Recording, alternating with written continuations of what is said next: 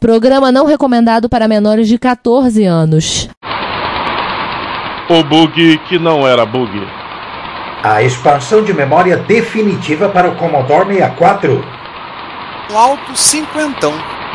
O encontro reto de Schrödinger. Ah, de Schrödinger. Aquele cara do. do oh, o encontro reto do gato. Aqui fala o seu repórter retro, diretamente dos nossos estúdios em Retrópolis, com as últimas notícias da velhice do seu PC.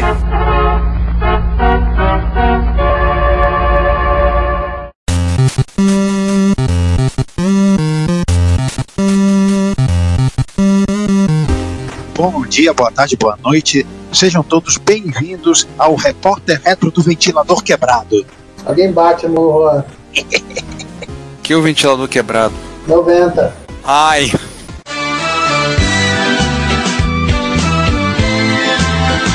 Mata! Não bate, não, mata! Agora que eu já elevei os espíritos, vamos, vamos, nos, vamos nos apresentar. É, quem está aqui, prestes a ser linchado, sou eu, Juan Carlos Castro. Sou eu aqui, Ricardo Pinheiro, pronto a pegar, a pegar uma coisa para jogar nesse cara aí. Eu, João Cláudio Fidelis, com maior dor de barriga depois dessa piada. E eu aqui, Giovanni Nunes, tentando apagar minha memória de alguma forma sozinho. Bom, vamos seguir os trabalhos, que agora nós temos o, o 2023 das efemérides, que já, já deixamos para trás o, a, as efemérides remanescentes de 2022, e, e começamos com uma, com uma coisa dos primórdios da internet, que a, a tag IMG está fazendo 30 anos. Caraca!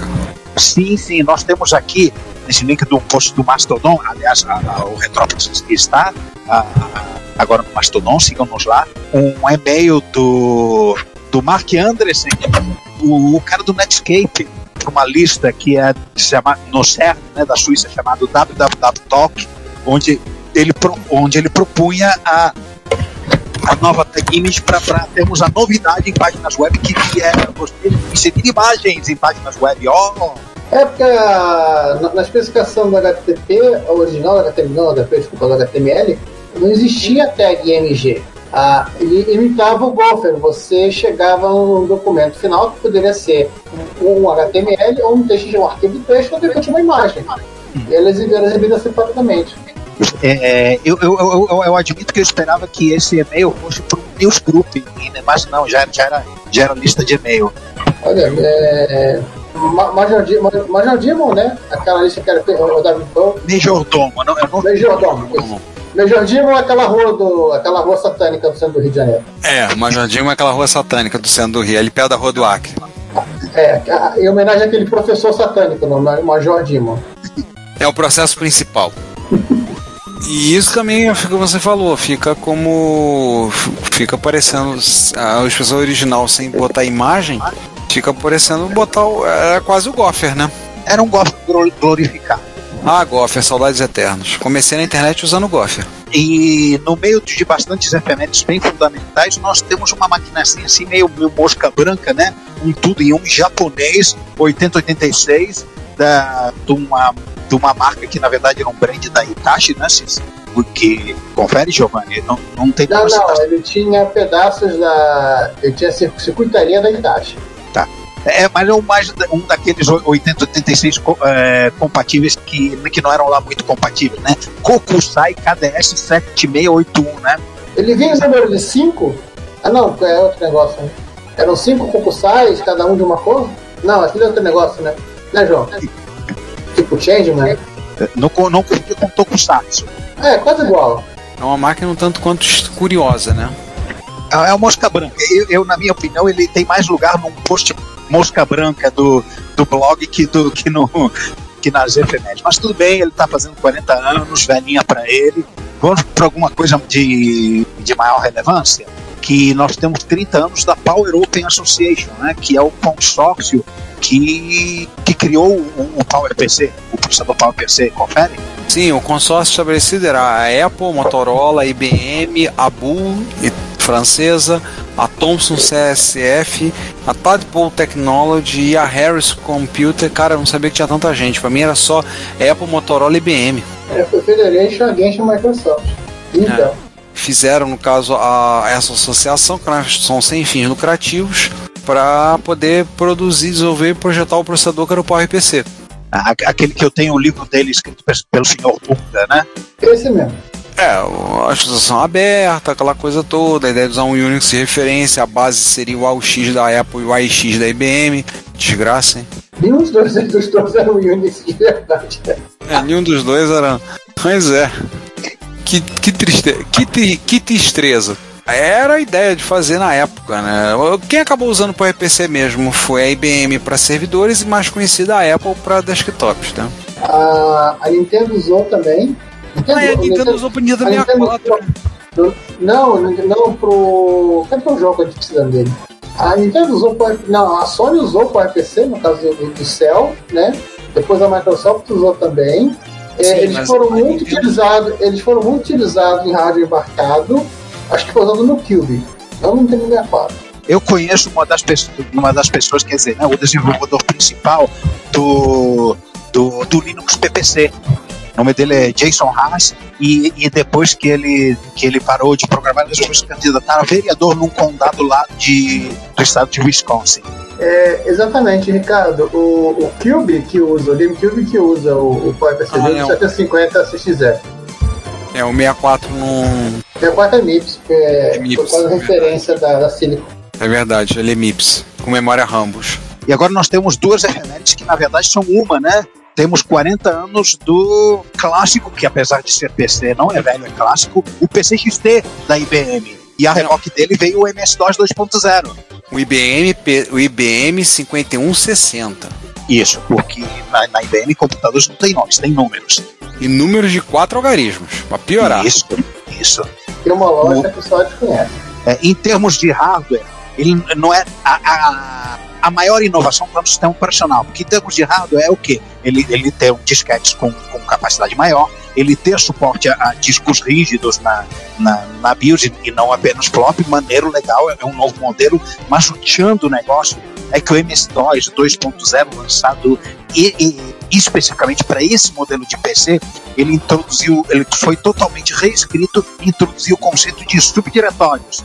Ou seja, ele se divorciou daquela base de código que era descendente direto do CPM. Passou a, a realmente ser DOS e não CPM.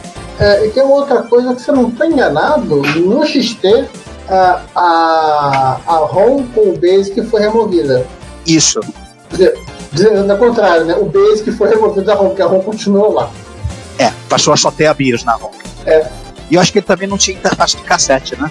Não, também arrancaram. Quem se É compatível, é compatível. Não, não é é compatível. Pi- Piadas, piadas internas for, forever. Quem, quem, quem tá pegando o, o, o, o podcast agora vai voar um monte de piadas internas, mas, mas, mas tudo bem, tudo bem, deixa, releva. Um dia, um dia a gente vai ter que contar essas piadas. Vai ter que É, explicar, um- mas pô, aí já- a gente pode ter um episódio só pra explicar as piadas internas da gente. Nossa. Então, todas as histórias, desde o princípio da origem, do princípio do início da origem do, do, do porquê da piada da, da, da, da piada interna. O só do Twingo vai ser um episódio sozinho. Nossa. Nem fala. Mas quer dizer que estão se dando sequência, nós temos 45 anos de um livro, né? Sim, não é de qualquer livro. É o livro A Linguagem de Programação C de, de Kernigan e Rich, que são os criadores da linguagem C. É pra- praticamente a bíblia do C.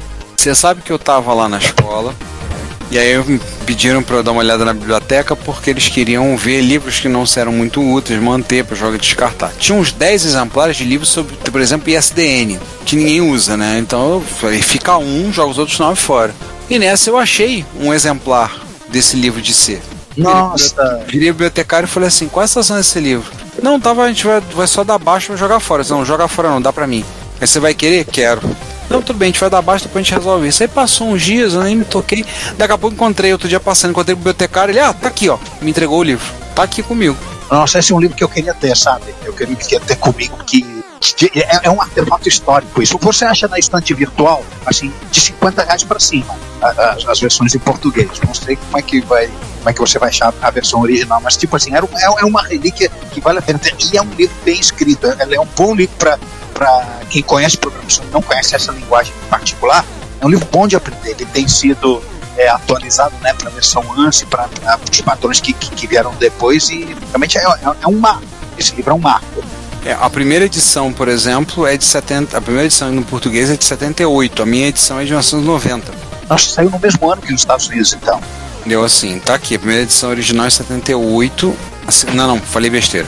A primeira edição é 78 nos Estados Unidos. Ah. Mas a edição que eu tenho aqui é, é, é, a versão dele que é a capa marrom, é de 1990. Eu não sei se essa edição aqui. Ah, é, é a tradução da segunda edição. A segunda edição é de 88. No Brasil, que... essa edição saiu traduzida em 1990. Que já inclui o, o formato ANSI, né? Sim, sim. Já está como ANSI. A linguagem de programação padrão ANSI. E a década de 90 é quando, quando se realmente, efetivamente começou a se falar de C no, no Brasil, né? Eu lembro que eu estudei C naquela época, só que eu não tive. É, aprendi, mas não fui muito à frente. E é uma coisa que eu tenho vontade de voltar a estudar C e praticar. E eu tô com o livro folheando aqui, olhando, pensando quando é que eu vou ter tempo para isso. Eu não faço a menor ideia, mas eu tenho vontade. Tanto que eu peguei o livro, tá aqui comigo. Eu também levei algum tempo para usar no trabalho depois de, de aprender, porque eu, quando eu estava na LZ, fazendo aquele clone de DOS, todo, as, todas as partes do sistema que eu era responsável eram em assembly. Parte em C era o file system, outras pessoas fizeram. Ou seja, eu aprendi, hum. mas não cheguei a usar. Eu só fui chegar a usar a partir do início de 1990, que quando eu estava fazendo o Curió e, o e o Capoeira para moto. E aí eu já, já comecei a usar, usar o tubo do C, já, aí, aí, aí me apaixonei pelo linguagem. Olha, você fez o Curió, eu achei que ia hackear o Curió para poder liberar a linha de comando para mim. Curió, Sabiá, é, também era. O Sabiá também era um produto da. Da módulo? Não, acho que não. Da módulo. Eu, eu, eu, eu me lembro que tinha um programa, alguma coisa chamada Sabiá. Possivelmente, mas não era da módulo, com certeza. Não era da módulo. Os da módulo eram tudo com C, né? Era Curupira. Ah, Curupira, né? Não, Curupira não tinha, não. Tinha? Não, era, tinha o, o Caipora, que foi Caipora. do, do.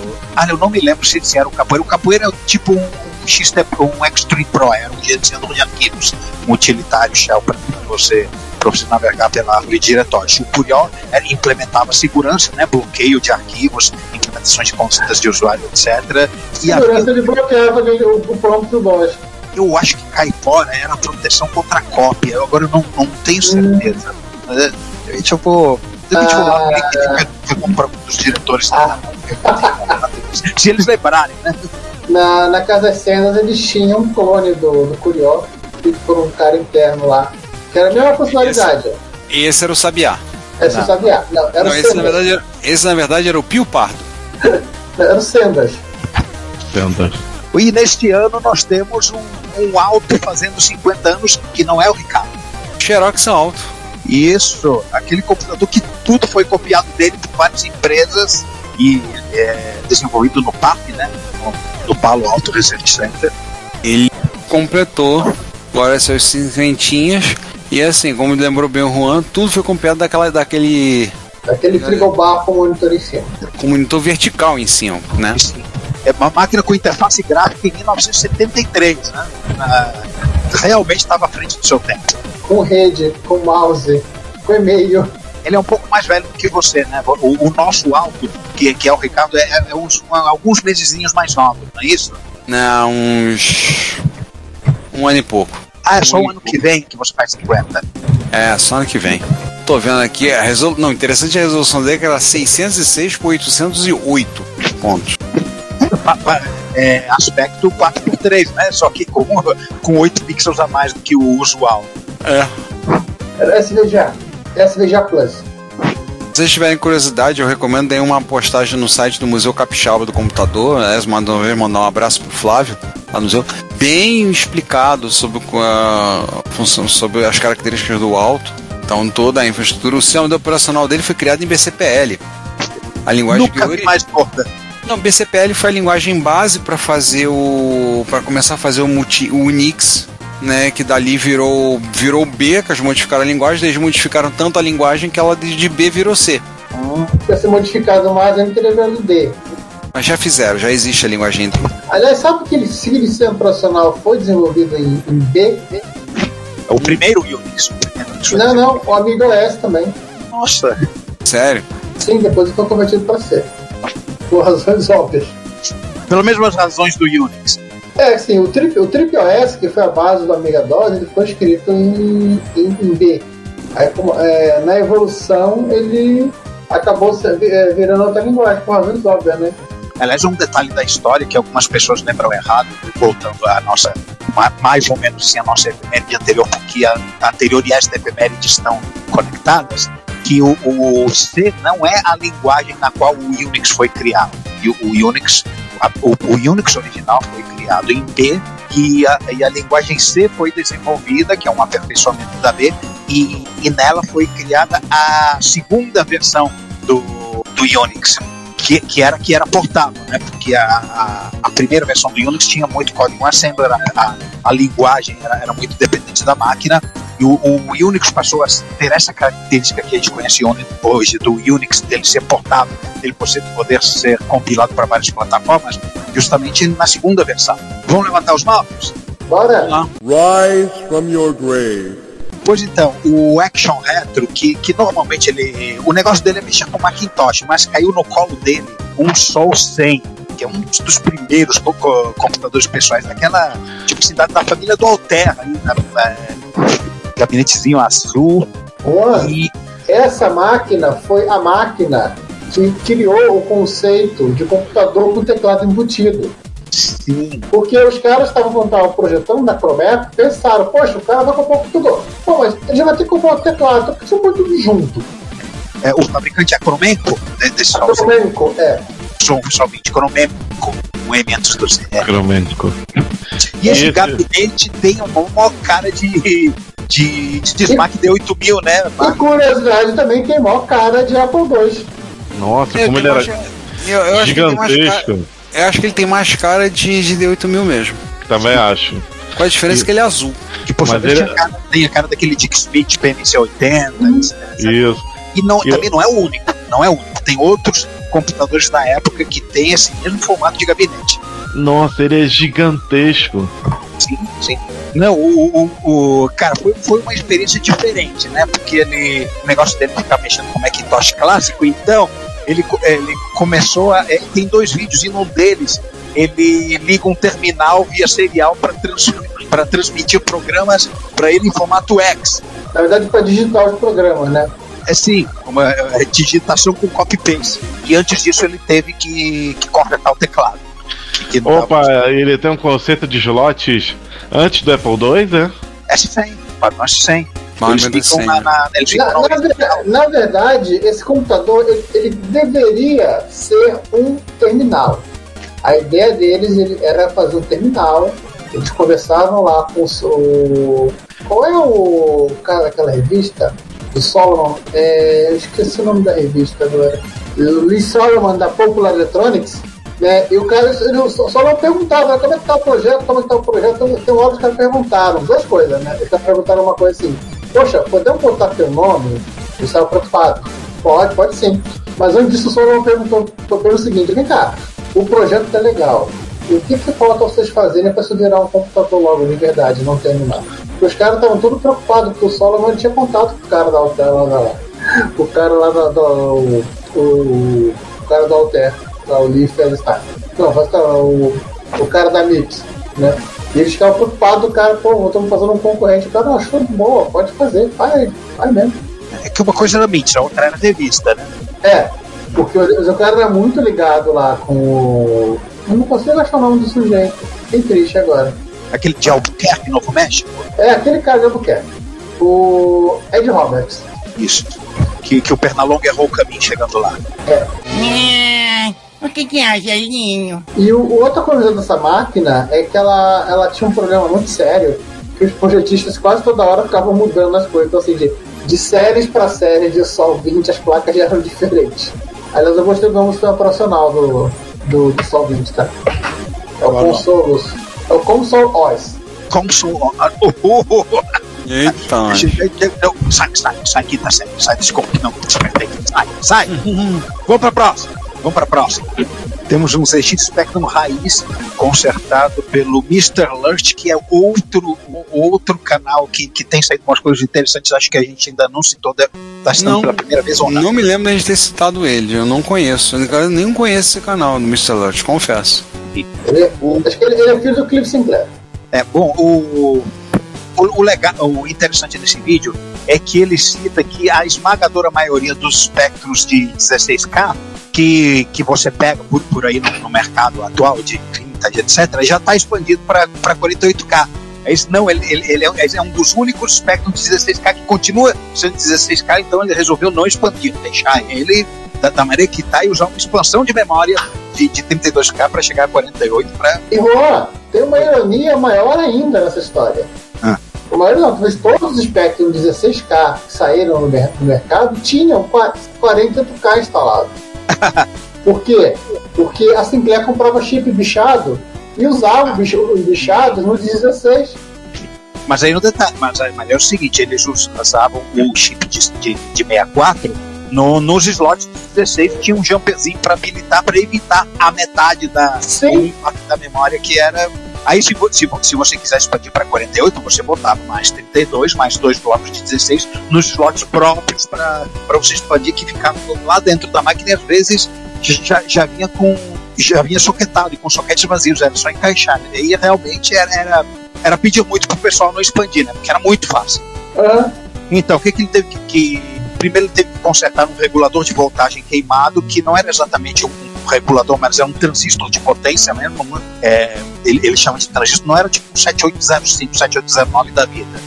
Ele estava queimado, ele fez o mod AV, aliás, ele fez uma coisa que eu considero temerária. Ele fez o mod AV antes de testar para ver se a, a máquina dava vídeo.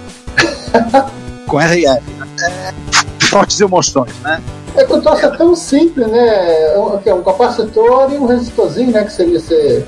E você literalmente suca, é, é, ignora todo o mundo do RF. Você só usa o RCA dele.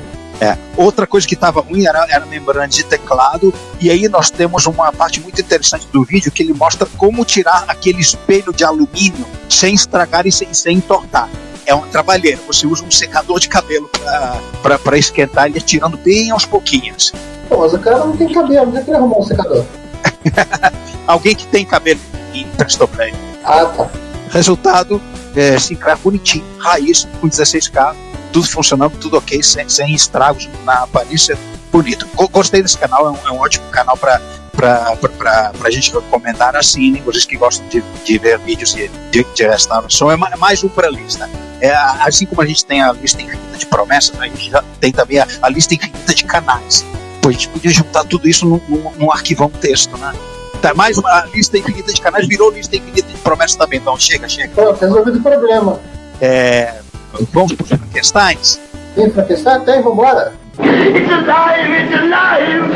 It's alive! Este primeiro Frankenstein é obviamente dedicado ao nosso amigo Fredon, porque o Adrian Black monta uma entrada RGB numa TV de tubo Sony Trinitron. É um vídeo bem detalhista, contando todos os detalhes do circuito. E das gambas que ele precisou fazer para depois ajustar o, o, o, o, curioso dessa, desse bate-papo sobre fazer transformar TVs em monitores RGB é que isso era o, o santo graal da, da gente no, na, na, no finalzinho da década de 90, começo dos anos 2000.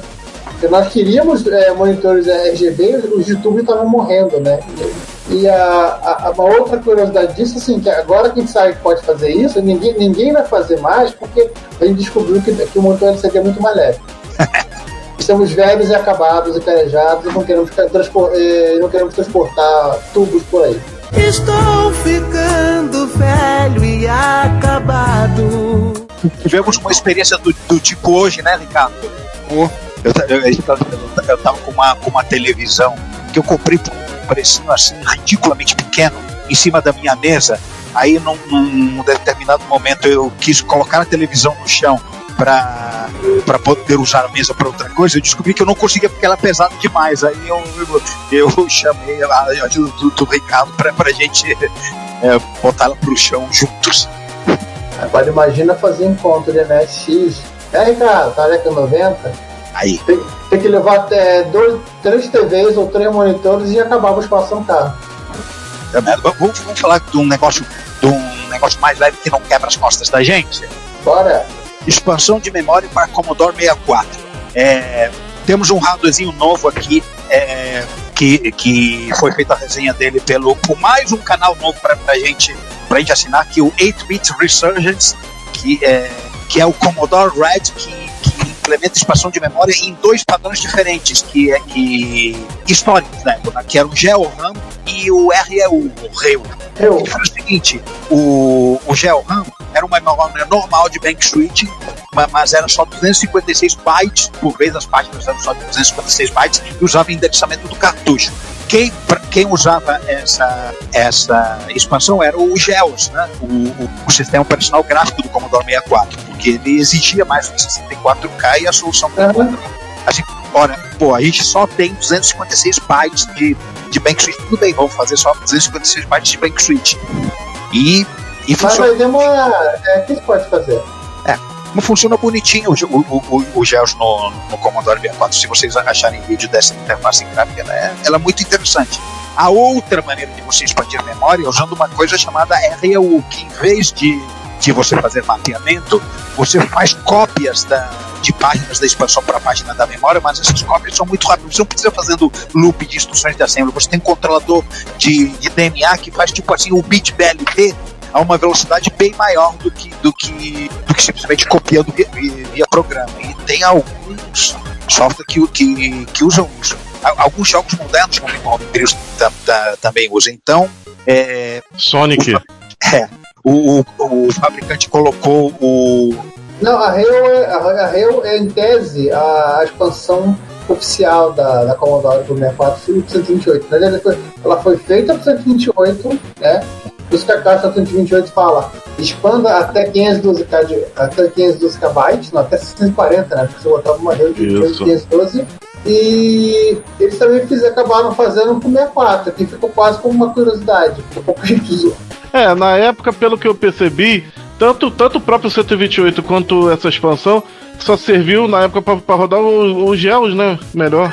Só serviu para rodar, não, só serviu para rodar as demonstrações do- da placa, porque É. aquilo. E, e, e os GEOs, né? é, na- Quem, quem usa mais isso, na verdade, são jogos homebrew, né? É. Sim. Os Pex Robots usa isso. E, e alguns. Olha, eu, a gente já mencionou essa REU em algum repórter retro, mencionando um software novo que usa isso. Minha, minha O memória. Sonic, Jogo antigo só, só me lembro de três. É uma, é uma versão expandida do Rock Horror Show, um BMX Racing e o. e o Ultima. Ultima 3 ou 4, Eu acho que era o último, acho que foi o último que a gente mencionou. que usa. que roda. que, que de- na- Ah, e o Elite. Tem o Elite pro 128. não, eles não usam não. Ah, então ele é homebrew? Tem vários ha- Acho que não tem nem Elite 128. Tem um hack que um cara fez, né? Que é um Elite normal, do 64. Só que na hora que o. Você começa o. É, o vídeo termina de desenhar a última linha do vídeo, ele desabilita, não, ele troca o clock para 2 MHz para processar outras coisas, né, até no, no blank, e até o próximo, até eu vou começar a desenhar o vídeo, ele roda em 2 MHz. É, é a única coisa que o cara fez, deixou, deixou o lit mais rápido. Hum. Porque o CID, o CID, o CID 2 ele não roda a, a 2 MHz, ele apaga. Isso aí. Enfim, o Commodore 128, eu, eu lamento dele ter sido subaproveitado, principalmente por causa da, da RAM. E se o Commodore 64 faz muita coisa com a com o 64K, eu fico imaginando com o 128. Sendo que o 128 do Commodore 128, do Commodore 128 já é uma terceira maneira de expandir RAM, que é um, um, um, um back switch normal né, na- nas páginas de memória de uso normal do, do, do 64K. Ou seja, é mais uma maneira de expandir a memória. Aí já- eu tô tendo uns NSX feelings, né? Eu tô pensando naqueles cartuchos que são ao mesmo tempo Mega RAM e Mapper. É, por aí. Mas eu acho que nesse aqui você não pode alocar memória. Você pega toda a memória, você pega a memória inteira e, e seleciona no setup, no menuzinho lá da, da BIOS dele, se você quer ele como GeoRAM ou, ou, ou como REU. Sim. Então, vamos ao pupurri de, de coisas interessantes e não categorizáveis que, que a gente tem que botar no repórter retro e que por causa disso a gente inventou uma sessão só pra eles. É uma Vambora. sessão. Ela é uma seção tipo, é, no, seção dos vídeos, vídeos que, indicados por eu. Isso, vídeos indicados por nós. É, nós temos um fato bastante interessante, principalmente para quem programa em linguagem de máquina em, em, em micros de 8 bits, que é uma coisa que era tida como, como fato, mas que na verdade era um, a, a, história é um pouco diferente. O processador 6502, aquele da Most Technologies que, que, que foi usado no PET, que foi usado na Apple II, é, é, as primeiras levas dele tinham um abre aspas, bug, fecha aspas, que uma instrução de rotate, de, de, de, de rodar os, os bits no registro de, de 8 bits para a direita, não funcionava. Só que ficamos sabendo agora, por causa de uma análise do silício ao estilo Ken apesar de não ser o, o, o Ken Shirk peraí. Porque quando você tem gente analisando silício, é você sabe que o Ken Shirk está tá, tá metido no meio, não é? Que, porque ele é o voyeur do silício.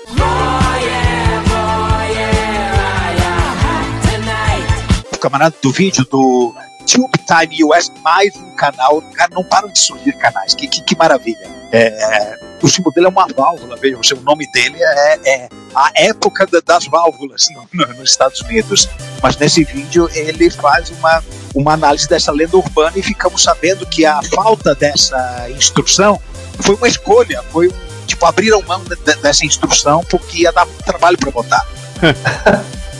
e. Resumo, a, a instrução não estava bugada, ela não estava implementada. Exato. Achei super curioso isso. E aí as versões mais novas é, implementam isso? Sim, né, eles, eles se deram o trabalho de, de refatorar essa, essa parte do, do silício para a instrução funcionar. Putz, não temos o César aqui, tínhamos que ter o César aqui. Pois é. É, é, olha, na falta do, do César, eu vou tentar cumprir a função do César. Hello, Cave Dwellers. É, é, acho que dá pro gasto, dá pro gasto. Dá, dá, tá bom. Tá bom. Pois então, o, na caverna do RMC, ele no, nos exibe duas raridades. Uma que é um protótipo de um computador que nunca saiu, que é o Commodore 900. É, ele, ele nem, nem, nem, tem todas as partes dele, ele não tentou ligar, não, não, é o caso de consertar, não é o caso de, de Rise from Your Grave, ele é uma. É, ele é isso que você vê aí. É um computador que quase nasceu, mas não nasceu, ele foi abortado. Coitado. Um processador Z8001. É, no final a Commodore comprou comprou a Amiga. É. E nós temos uma análise aí bem interessante. Deixo, deixo, deixo o vídeo para vocês assistirem e não, não, não precisamos mais dar, dar detalhe dele. Ve, vejam, vejam. E não foi a única coisa que eu, que, que, que, o, é, que a caverna é um lugar de. Não sei se vocês lembram, a gente já falou disso algumas vezes. Ela é um lugar de visitação pública, um lugar para pessoas chegarem e se divertirem. Tem máquinas de arcade. E ele achou uma máquina de arcade raríssima da, da Nintendo, que é o Play Choice 10 que é uma máquina com, com dois monitores que você, que, que você é, usa um dos monitores para configurar o jogo que você joga por tempo em vez de por partida. Olha, Na verdade é, é um Nintendo, né? É. é um Nintendo, é um Nintendo com algumas adaptações, mas ele, é, ele não vai. É, você precisa fazer algumas adaptações para colocar cartuchos de Nintendo, mas ele tem vários cartuchos nativos do, do jogo. É uma, é uma coisa totalmente diferente. É uma, muito interessante esse vídeo, vale a pena. O Play, o Play de OS 10 ele é um Nintendo com algumas modificações. Os jogos têm algumas modificações, mas, mas basicamente são 95% os mesmos do Nintendo. É, você tem que dar uma hackeada no jogo para ele responder ao menu, para ter a lógica de parar de jogar de, de, depois de algum tempo. Que... Isso. Tem uns que mexem na dificuldade como se, como se os jogos do Nintendo não fossem difíceis bastante, e outros, e outros até padrões de inimigo, e, e, e ordem dos inimigos e coisitas más. Para quem tá curioso, o, o PlayStation 10 é emulado no MAME, então você pode ter a experiência é. com a tela dividida em, em, cima, em cima e embaixo. Né? É. É, ele não é tão raro quanto você falou, Juan. Ele, ele, mas é, mas é, ele é bem curioso eu só conhecia ele do Mami. Acho que a primeira vez que eu, que eu vi um assim ao vídeo e a cores foi nesse vídeo. Ah. E de, e de coisas estranhas, nós, voltando mais uma vez ao canal, a um dos vários canais que está estreando nesse repórter retro, que é o Mr. Lust, ele consegue uma coisa chamada XM1200, que é um é, rebrand australiano de um videogame fracassado da NSA chamado Estúdio 2, que por si já é uma, uma mosca branca, então esse é, é uma mosca transparente baseado no processador Cosmac. Ele é um. Esse sim é raro. Esse é, esse é, esse é raro pra cacete. Ele é, o, o- ele é da segunda geração, ou seja, é dos primeiros videogames que usa microprocessador, mas a qualidade do vídeo, ela, assim, ela, ela é bem tosquinha. Ela é muito tosquinha. Lembra, lembra o primeiro Odyssey, pra falar a verdade. Sim. E ele foi, ele foi engolido pelo Atari 2600, que, que tinha uma qualidade muito superior. Sim, estamos falando de um videogame que você pega um Atari 2600 e a qualidade dele é, é muito, muito superior. Ele parece um telejogo. Ah, Ele, é, ele só não é um telejogo porque ele tem microprocessador e cartuchos, mas é muito basicão. Pra ser exato, ele é tipo Fairchild. É, é, tem, tem, um, tem, uma, tem um grupo né, de, de videogames dessa segunda geração. O único que realmente assim rompeu no, no mainstream e conseguiu vender muito pra, pra, pra caramba nessa foi o 2600. Sim. Apesar que, apesar que tem, tem uns que, o, que do, do tipo foram quase, né? O ColecoVision foi quase. Mas o. ColecoVision é- não, o ColecoVision é de uma geração posterior. Ele, tem um, ele é bem superior ao Atari. É superior, mas ele é segunda. Ele é considerado Ah. segundo. Ah. Por isso que eu chamo ele do Neo Geo da segunda geração. É, faz sentido. Ele, ele era, ele era o nosso sonho molhado, né? Era o nosso sonho É, às, às, às vezes, às vezes é só só potência, processador e bit não fazem geração, mas sim datas. Porque o que pareça, data de lançamento define mais geração do que, do que o resto. Então, agora, agora vai explodir tua cabeça. O SG-1000 já é considerado terceira geração. E aí? Pô, E ele, aí? praticamente, ele é praticamente o. Ele, ele é mais parecido com o ColecoVision do que o MSX, né? Ué, o SG-1000? É. Ele já é tecnicamente igual ao, ao, ao- Coleco, Ao- né? ao Coleco. A diferença é, da- é o ano de lançamento. É, ele saiu junto com o MSX, com diferença de meses. O SG-1000 saiu antes. E tecnicamente a, fi- a filosofia do- dos, dos jogos, que, é, que basicamente ele, ele é o provedor de jogos da SEGA pro, pro MSX. Que aliás ele entrou pra história. Desculpe quem. os fãs da SEGA, mas ele meio que entrou pra história como isso, como. Ele é tipo o avô do Master System. Aliás, aí lá pro meio do ano, a gente tem um monte de efemérides relacionadas, né? Que é o lançamento do MSX, o lançamento do Spectra Video, o lançamento do SG-1000, etc. Toda, toda essa família veio, veio- veio, é, veio quase junto. Mas isso é para daqui a dois ou três repórteres retro. Sim, agora tem. Vamos pro Mano Passa? Brasil! Não falamos de livro de, de C? Por- pois então, o, o nosso amigo Manuel Neto, o The Byte Creator, fez um, um vídeo apresentando o Vision C para. MSX. Instruções de instalação, as, a- o- as ferramentas que você precisa. Então, se você programa em C e está interessado em fazer coisas para MSX, é uma, é uma boa você tomar esse vídeo como base. Ele não chega a dar uma aula nem a explicar, mas ele dá os ponteiros para para você fazer as coisas. Eu acredito que, que ele vai fazer mais alguns vídeos é, dentro desse assunto, que talvez até tenha no momento que você está ouvindo esse episódio. Mas tá aí, ele, ele, não- ele fez a, a série dele do, do MSX Base, que é também uma série muito boa, que, a- que a gente recomenda, e agora resolveu entrar na, na linguagem C tam- tam- também para MSX. Achei do caramba isso. Então tá aí o link para vocês assis- assistirem esse vídeo. Bom, comentários? Vamos comentários.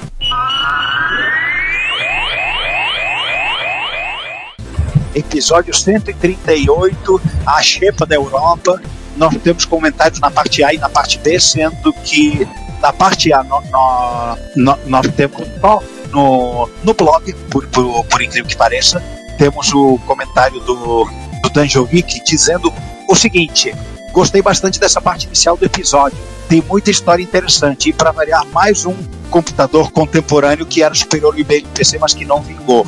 Nunca vi uma máquina com 8186, mas lá pelos, pelo ano 2000 vi vários dispositivos embarcados baseados no 80196, que até onde me lembro era da mesma família, porém com alguns periféricos integrados. O 8086 já tinha alguns periféricos integrados e eu estou ouvindo falar desse tal de 8196 pela primeira vez, acho que fiquei curioso e vou até pesquisar. E aí na, na parte 2, ainda, ainda no blog, e ainda o Dan- Danjovic comentando, ele nos diz: nesta segunda parte apareceu mais uma máquina com outro processador peculiar, no caso o Z8000, que também é a única máquina bonita do episódio. E quem diria que eu aprenderia a razão do CH da Suíça no podcast Retrocomputação, hein? A propósito, a fonte- a fonte helvética tem a ver com a Suíça? Tem. tem a ver e tem, que a ver, tem a ver com ti- tipografia da era quase medieval, né? Da, de fontes retratos tipologia. metálicos lá da, na época do Gutenberg. O esquema de color 1,13 fica horrível no monitor colorido, mas fica legal no monitor monocromático. Eu cheguei a fazer programas de aparência duvidosa no passado, mas que na minha saudosa Philips TX pareciam legais. Teve um especificamente que usava um fundo, um fundo com a cor 13, e nós vamos deixar o link para essa postagem do Tangerine, que é de caramba, 2006, vai fazer quase 20 anos. Anos começados em dois são antigos. Não, não, não, não. Nossa. Eu me recuso a aceitar isso. Me recuso. Tá aí, tá, tá aí o, o, o, o link pro, pro post. Era um programa para fazer cópia de fita cassete, que ele nem completou. Mas, mas você vê lá as telinhas. É. O, não, uma curiosidade, tem para MSX, para MSX2 inclusive, quem está reclamando de, de fundo magenta em, em, em baixa resolução, né? É, tem um programa de MSX 80, 80 colunas, que é um, é um desfragmentador de disco em Crude, que o esquema de cores dele é magenta para amarela. Ai, meus olhos começaram a doer só de escutar isso. No YouTube nós temos comentário na parte B e opa, esse comentário off-topic, mas é importante, hein? Guilherme Mitman, nosso secretário de, de Cultura, nos diz: Pessoal, o hino de Retrópolis está pronto. O texto do mestre Juan, obrigado por ter se chamado de mestre, está musicado, orquestrado para coro e banda marcial. E a partitura tá bonitona também. O Henrique é mestre em deixar a partitura lindona de ver. Agora fazer a produção, ensaiar e gravar o coro. Aguardem! Já estamos ansiosos para ver e ouvir. Meu Deus, pronto. Vou- vou- vou- ah, voltando à vacaria, é, puxadinho da Europa, o Alexandre Lima. Sério que a Logitech é suíça? Nunca passou isso na minha cabeça. Não é à toa que só faz hardware de qualidade. Meus acessórios ou são Logitech ou Microsoft. E o nosso secretário de, de Cultura aproveita e diz: agora olho para o meu mouse com mais respeito. Ela, ele, ele pode ter uma alabarda escondida. Aí eu deduzo que isso é o nome de algum instrumento musical. É dinheiro isso, isso. A alabarda, pra mim, é arma. É uma. É uma lança. Meu Deus. Pra, você, é, pra vocês verem quanto eu sei, né? Eu gostaria de saber como é que eles conseguem botar uma lança dentro de um mouse, mas. Olha, dá- daria pra botar num teclado. Não é uma lança bem pequena. Dá- A, a alabarda é uma lança que, é, que tem uma, uma estrutura tipo um machado na ponta. Isso. É, Desse tamanho dá pra usar pro, pro time envenenar é, adversários políticos. E só pra Em, isso. em resumo, o, o mouse virou uma arma. É, vamos fazer um parênteses porque nós temos um, um obituário, uma pessoa Isso. importante da, da, para, para, para a cena de jogos MSX, faleceu há pouco. Não só da MSX, mas eu diria pro, Fez em pros, 98 também. pros, pros jogos e, e pros animes em geral. É, faleceu no dia 4 de março de 2023, 4 não, 5 de março de 2023, é, Takahiro Kimura. Quem é esse cara? Os mais novos conhecem eles por animes como a série Code Geass, D- Dirt Path Flash ou Gundam Seed ou Gundam Seed Destiny. Mas esse cara começou a vida fazendo character design de, jogos como a série Advanced VG para PC 98, que era o jogo das, emprega- das empregadas é, né? Salientes. saliência e pancadaria. Ele é um jogo de luta e hentai ao mesmo tempo. Ah, é aquele jogo de luta de. Acho que a gente comentou dele no episódio de sexo, no 69. Sim, do- da- da- das empregadas porradeiras. Quem perdia já era. É, ele foi o character design desse jogo, o character design do, do, do, do Viper V16, que era uma série famosa por ser uma das primeiras a ter full animation, já que esse cara era character design animador e ilustrador. Steam Heart. De qual plataforma estamos falando? Oi? De qual plataforma estamos falando? Ou- É, o Advanced VG ele surgiu no PC 98, foi portado para o, o, o PC Engine e o Super Nintendo, é, PlayStation Saturno em versões suavizadas, ou seja, sem a parte caliente. Ah, O, e inclusive também virou um anime. Que aí voltou a, a- o lado mais hot. Mas não tanto quanto, quanto o jogo. É, ele, era, ele era muito ligado à empresa TGL. A- o Viper era distribuído pela TGL.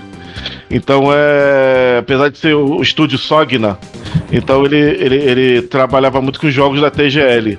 É, Steam Heart também, que tem o traço dele. O Viper B16, que aliás as personagens são a cara dos personagens do, do, do VG.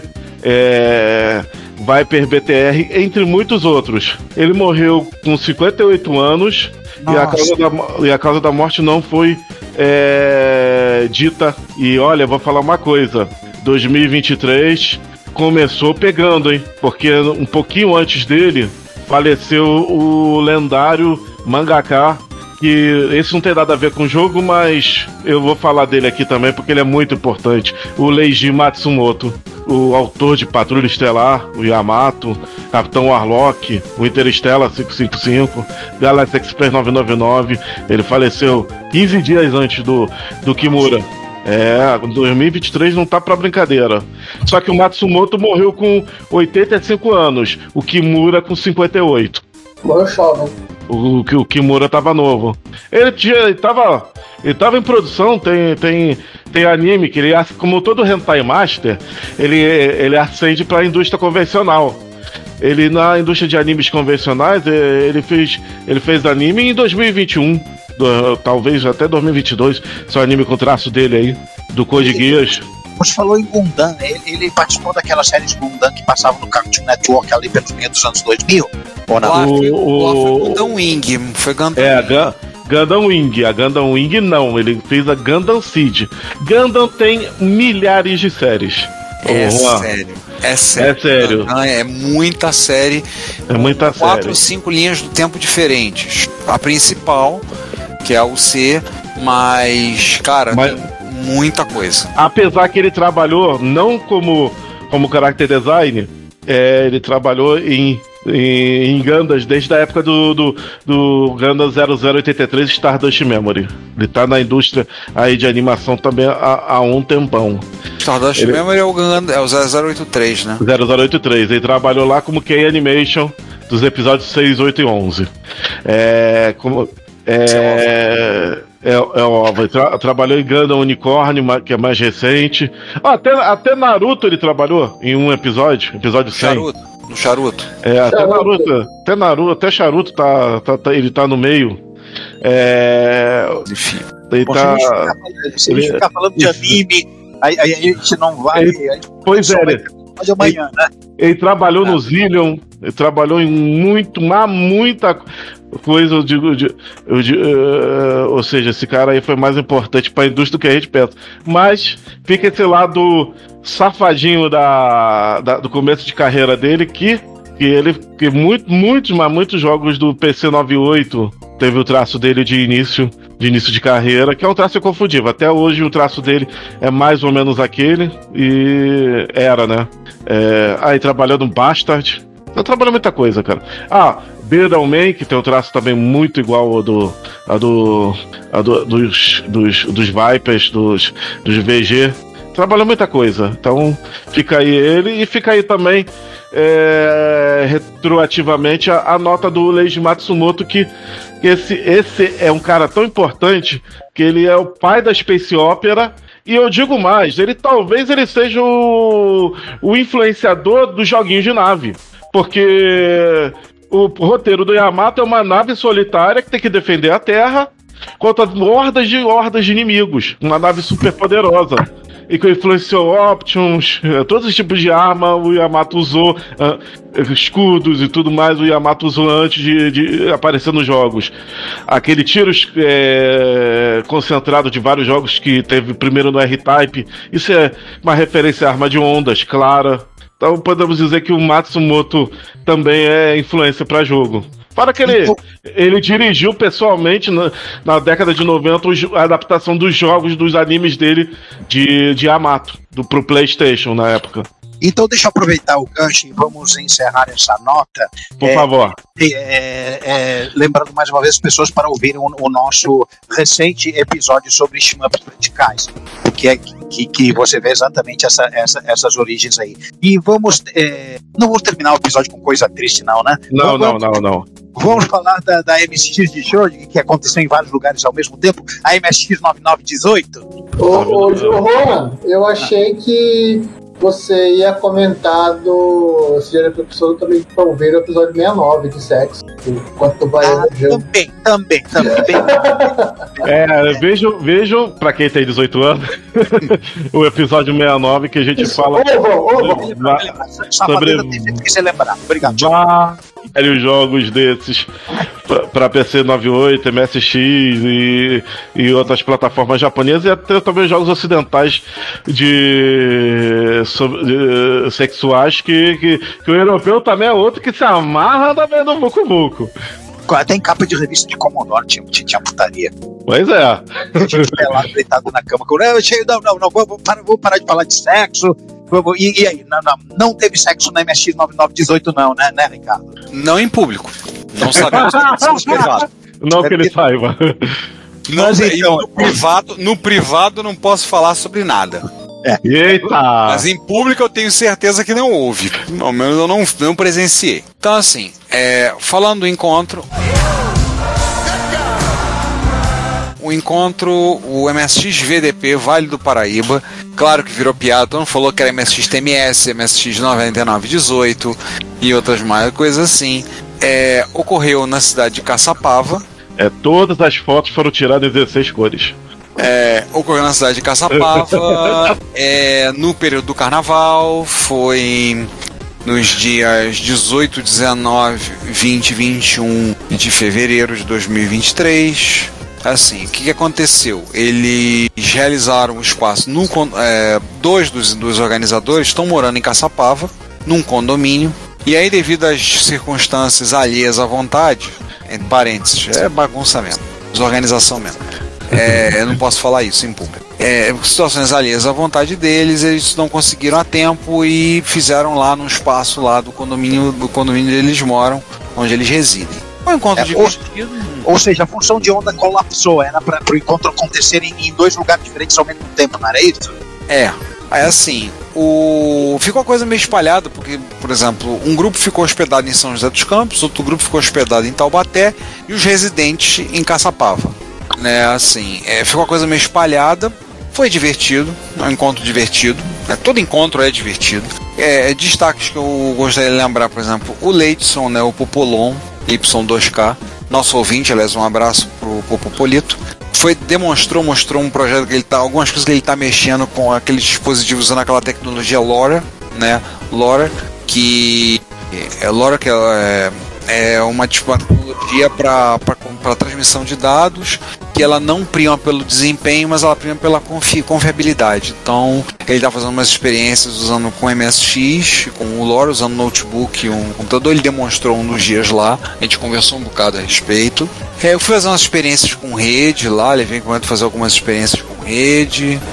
É, teve o pessoal, então tava lá, Tecnobyte estava presente, o Rogério levou equipamento, um abraço nosso amigo Marcos de Barueri, estava lá presente um pessoal que tem um tempo que a gente não via, que apareceu, tipo o Alexandre Pereira, Pac-Man, é, Vitor Truco estava lá presente, participou também.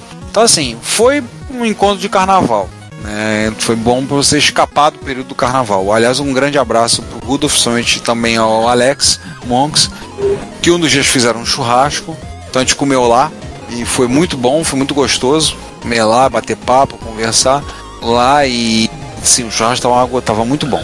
É, foi assim, foi muito, muito legal, muito divertido o encontro. É bom estar com os amigos, conversar. Teve algumas situações que a gente comentou depois, eu já mandei alguns comentários a eles sobre situações relacionadas ao encontro, que a gente. Algumas opiniões, algumas manifestações minhas a respeito do encontro, que eu achava que podia ter sido melhor, coisas podiam ter sido feitas, né?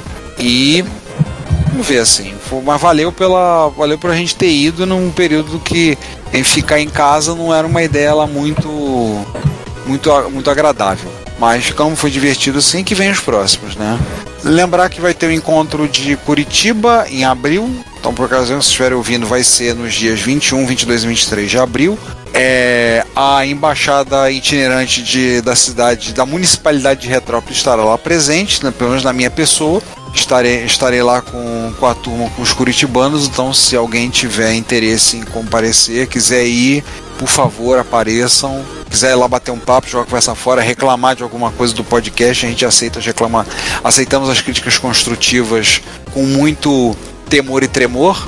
Então, é um prazer estar com vocês lá. Então, vai- eu vou estar em Curitiba pro encontro em abril. Na casa do Kadari. É, vai ser num espaço que na verdade pertence ao, ao Luciano Cadari, né? Vai ser no- na chácara dele. Então vai ser um encontro num formato um pouco diferente, vai ser um, eu brinquei pra ele, falei que vai ser um encontro imersivo. Dado que a gente vai dormir lá no local, eu falei, eu virei pra ele, não, vai reservar a cama, eu virei, pra que cama? A gente vai dormir pra quê? A gente não vai, Vai ter, pi- vem cá, vai ter piscina? Tem piscina no lugar? Acho que não, não sei. É, Então não vai ser imersiva. Vai ser submersivo. Desculpe, desculpe, desculpe, desculpe. Já foi mais rápido. Então, vai ter esse encontro lá. Vão ter outros aí, gente. Só para adiantar, para lembrar então, só dar o calendário pro pessoal que tá atento. O encontro de Curitiba eu falei 21, 22, 23, 23 de abril. No sábado seguinte, dia 29 de abril, o encontro do Clube Colo Rio. E nos dias 20 e 21 de maio, e eu vou ser por enquanto dar o calendário aqui, a Retro RS, primeiro encontro do pessoal de retrocomputação e retrogaming do Rio Grande do Sul. A princípio deve ser essa data. Quanto a Retro Rio, eu sei que alguns estão. Podiam chamar de Retro RGS, que ficaria legal. É, ou não. Então, tem anu anunciaram pro dia 4 de junho a GameNetic Rio. Não sei como é que tá isso. E no nosso caso da Retro Rio, que aí é o que o povo, o que o povo quer saber, né? É, a gente tá brigando pelo espaço. Estamos tentando o espaço e há uma possibilidade de um espaço que agora, um novo espaço. Um dia a gente vai ter que contar essa história. E aí há uma possibilidade de acontecer no final de semana dos dias 17 e 18 de junho. Não temos ainda nada para confirmar. A gente fez a solicitação do espaço, um novo espaço. Por ocasião que vocês gravaram, ouvirem essa gravação, a gente esperamos já ter um retorno definitivo, sim ou não. Porque, porra, tá um, tá um vai e vem que eu vou te contar. Tá difícil. Tá difícil para conseguir fechar esse, para fechar a Retro Rio. A gente vai no espaço, fecha o local, acerta tudo. No dia que fechar o contrato, ah, nessa data não pode. Eu vou lá pro cara, pô, mas eu tô. Desde a primeira vez que eu vim, eu falei, ah, nessa data a gente não pode. Aí vai no outro espaço, a gente vai lá no outro lugar, a gente olha, olha, putz, mas aqui, aqui é mais. Vai ser complicado, vai ficar caro, não sei o quê. Então a gente tá tentando agora um novo espaço que eu espero que a gente consiga é, dar um retorno para vocês, talvez agora no fim do mês, no início de abril, finalmente de poder confirmar, finalmente de poder confirmar a Retro Rio, tá? E por ocasião que vocês ouvirem isso, já aconteceu a MSX Rio, a primeira do ano, no dia 11 de março. Mas a gente não vai comentar nada porque a gente não sabe ler, a gente não conseguiu a É, bola. você, de- está ouvindo, você está ouvindo os nós do passado. É, Para vocês saberem, tem- os nós do presente, os nós do presente só vão estar no, no repórter retro do, do próximo mês. é que a bola de cristal ela tá nublada, sabe? A gente não ligou ela na USB, né? A gente não ligou ali, ela tá meio. Tá, ela tá fora da cobertura do Wi-Fi. Então a gente não consegue prever como vai ser a MSX Rio. Então deixa passar e a gente vai comentar no próximo Repórter Reto, a gente comenta como foi a MSX Rio. A gente já, já, já teremos como comentar com vocês como foi a MSX Rio. Fechei, Teixeira. Fecheitas. Ah, sim, também. Então, gente, é isso. Por mim, até mais. Prazer falar com vocês. Voltamos no episódio de abril. Daqui a uma semana, duas. Normalmente é uma semana. A gente fala uma semana ou duas, mas normalmente é uma semana. Ah, então, tudo correndo bem. Estamos de volta em abril com mais um episódio, já o número 140, se não me engano. Vai ser o 140. 140. Gente, obrigado. Até, até a próxima. Arrisco-me a, a dizer, apesar de eu ser o ano passado, que eu tive um, todos nós tivemos um, prazer imenso em recebê-los na NX Rio, que a Retro Rio já está encaminhada é, e com data, e fui. Pessoal, então também vou indo. Até o próximo programa e vou lá. Tchau. Então, gente, até mais. Daqui a 15 dias, uma semana, etc, etc, etc. E até. Nossos episódios também estão disponíveis no Spotify, Deezer e Apple Podcasts. Não se esqueça de assinar a Retrobits, a newsletter da Cidade dos Clássicos para ter no seu e-mail. Toda sexta, as últimas notícias do mundo da retrocomputação. Fale conosco nos comentários das postagens pelo e-mail contato@retropolis.net.br e visite o perfil Retrópolis nas redes sociais. Como sempre dizemos, seu comentário é nosso salário. Obrigado por sua audiência e até o próximo episódio. Thank